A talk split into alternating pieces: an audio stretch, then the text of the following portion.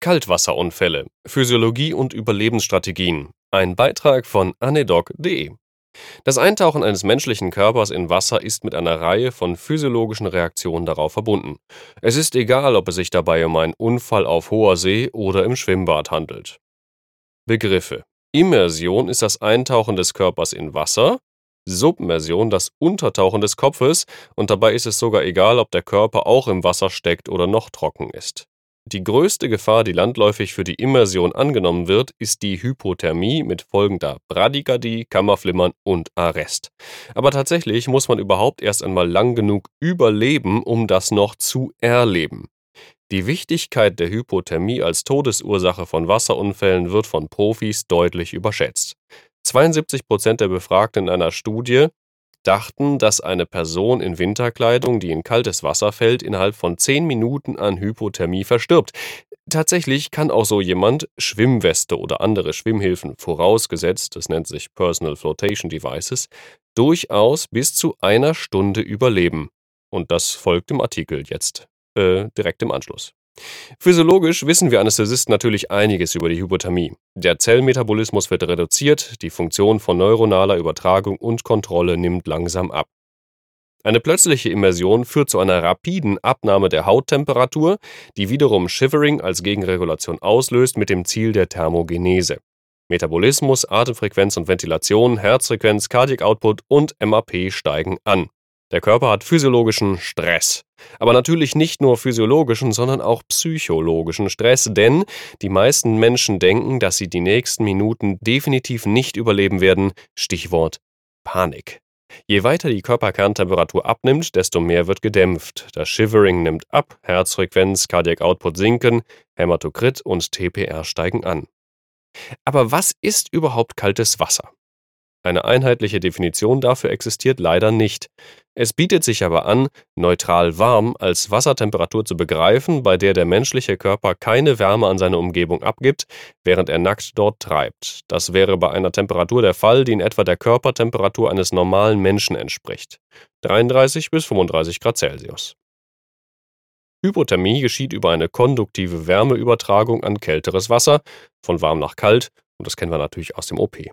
In der Literatur wird typischerweise gesagt, dass das Risiko für eine Hypothermie ab Wassertemperaturen unterhalb von 25 Grad Celsius beginnt und signifikant unterhalb von 15 Grad sehr wahrscheinlich wird. Todesfälle im Zusammenhang mit Kaltwasserimmersionen können in insgesamt vier Phasen stattfinden. Mit ein wenig Ahnung und am besten natürlich Training, wie immer, kann aber auch signifikant dagegen angekämpft werden. Immer ist auch das Risiko des Ertrinkens dabei, auch wenn das hier etwas ausgeklammert werden wird.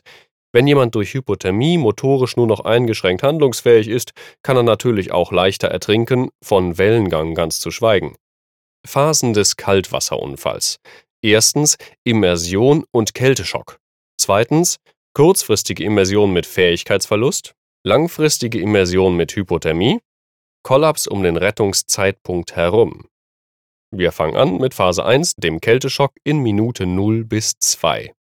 Wenn ein Mensch schlagartig kaltem Wasser ausgesetzt wird, also am ehesten ab Temperaturen unter 20 Grad Celsius, wird der Körper erst einmal geschockt. Typischerweise kommt es zu einem nach Luft schnappen, begleitet von einer Unfähigkeit, den Atem zu kontrollieren oder anzuhalten. Es folgt Hyperventilation und maximaler Stress, sowohl physiologisch als auch psychologisch. Bei länger andauernder Hyperventilation folgen die bekannten Symptome Schwäche, Kribbelparästhesien, Reduktion der motorischen Kontrolle. Alle diese Faktoren können in sehr kurzer Zeit zu Wasseraspiration und Ertrinken führen, auch wenn der Kopf initial gar nicht unter Wasser gekommen ist. Es ist daher von äußerster Wichtigkeit, die Atmung unter Kontrolle zu bekommen.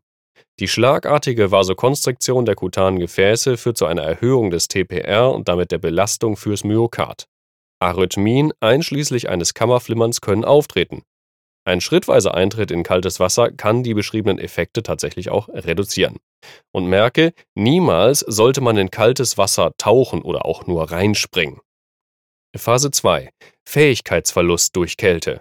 Die Kühlung hat direkt einen negativen Einfluss auf die periphere neuromuskuläre Aktivität.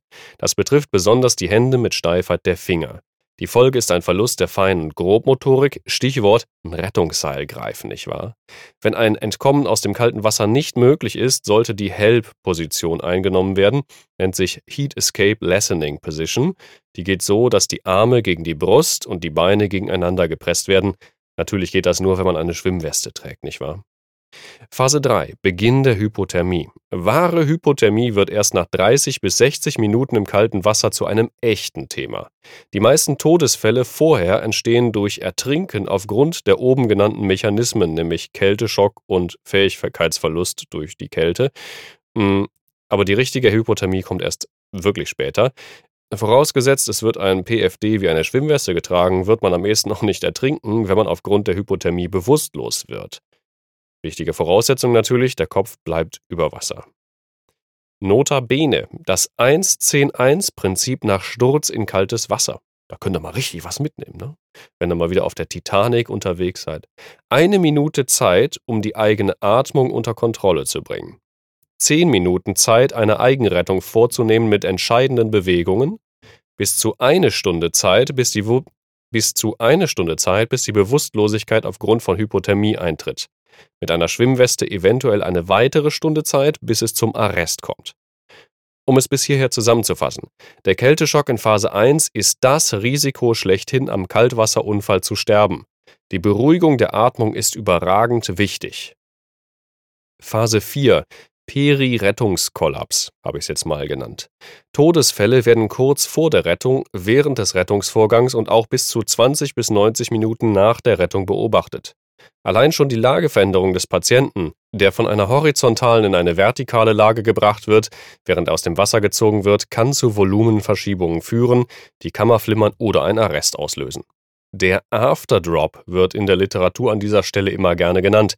Es geht um einen weiteren Temperaturabfall der Körperkerntemperatur nach der Rettung von bis zu 5 bis 6 Grad Celsius. Golden et al. hingegen gestehen diesem Phänomen nicht eine so große Bedeutung zu, sondern eher einen plötzlichen Verlust von arteriellem Druck, denn auf einmal ist der Wasserdruck von außen weg, wenn der Patient das Wasser verlässt. Dadurch demaskiert sich eventuell eine Hypovolemie. Der Abfall von Katechlamin, nämlich die Entspannung nach der Rettung, ist ein weiterer Erklärungsansatz. Wenn also plötzlich der Blutdruck abfällt, der koronare Blutfluss fällt, kann es natürlich zu kardialen Ischämien kommen, die ein Kammerflimmern begünstigen. Und natürlich ist es im rettenden Gefährt auch warm und im Wasser war es kalt. Stichwort Vasodilatation. Bis zu 20 Prozent von geretteten Personen sterben an solchen Komplikationen im Rettungssetting. Auf dieser Note zu enden ist vielleicht etwas deprimierend, aber im nächsten Beitrag gibt es dann noch mehr zum Thema Immersion. Es bleibt spannend. Bis zum nächsten Mal, lasst ein paar Sterne da, da freue ich mich drüber. Und tschö.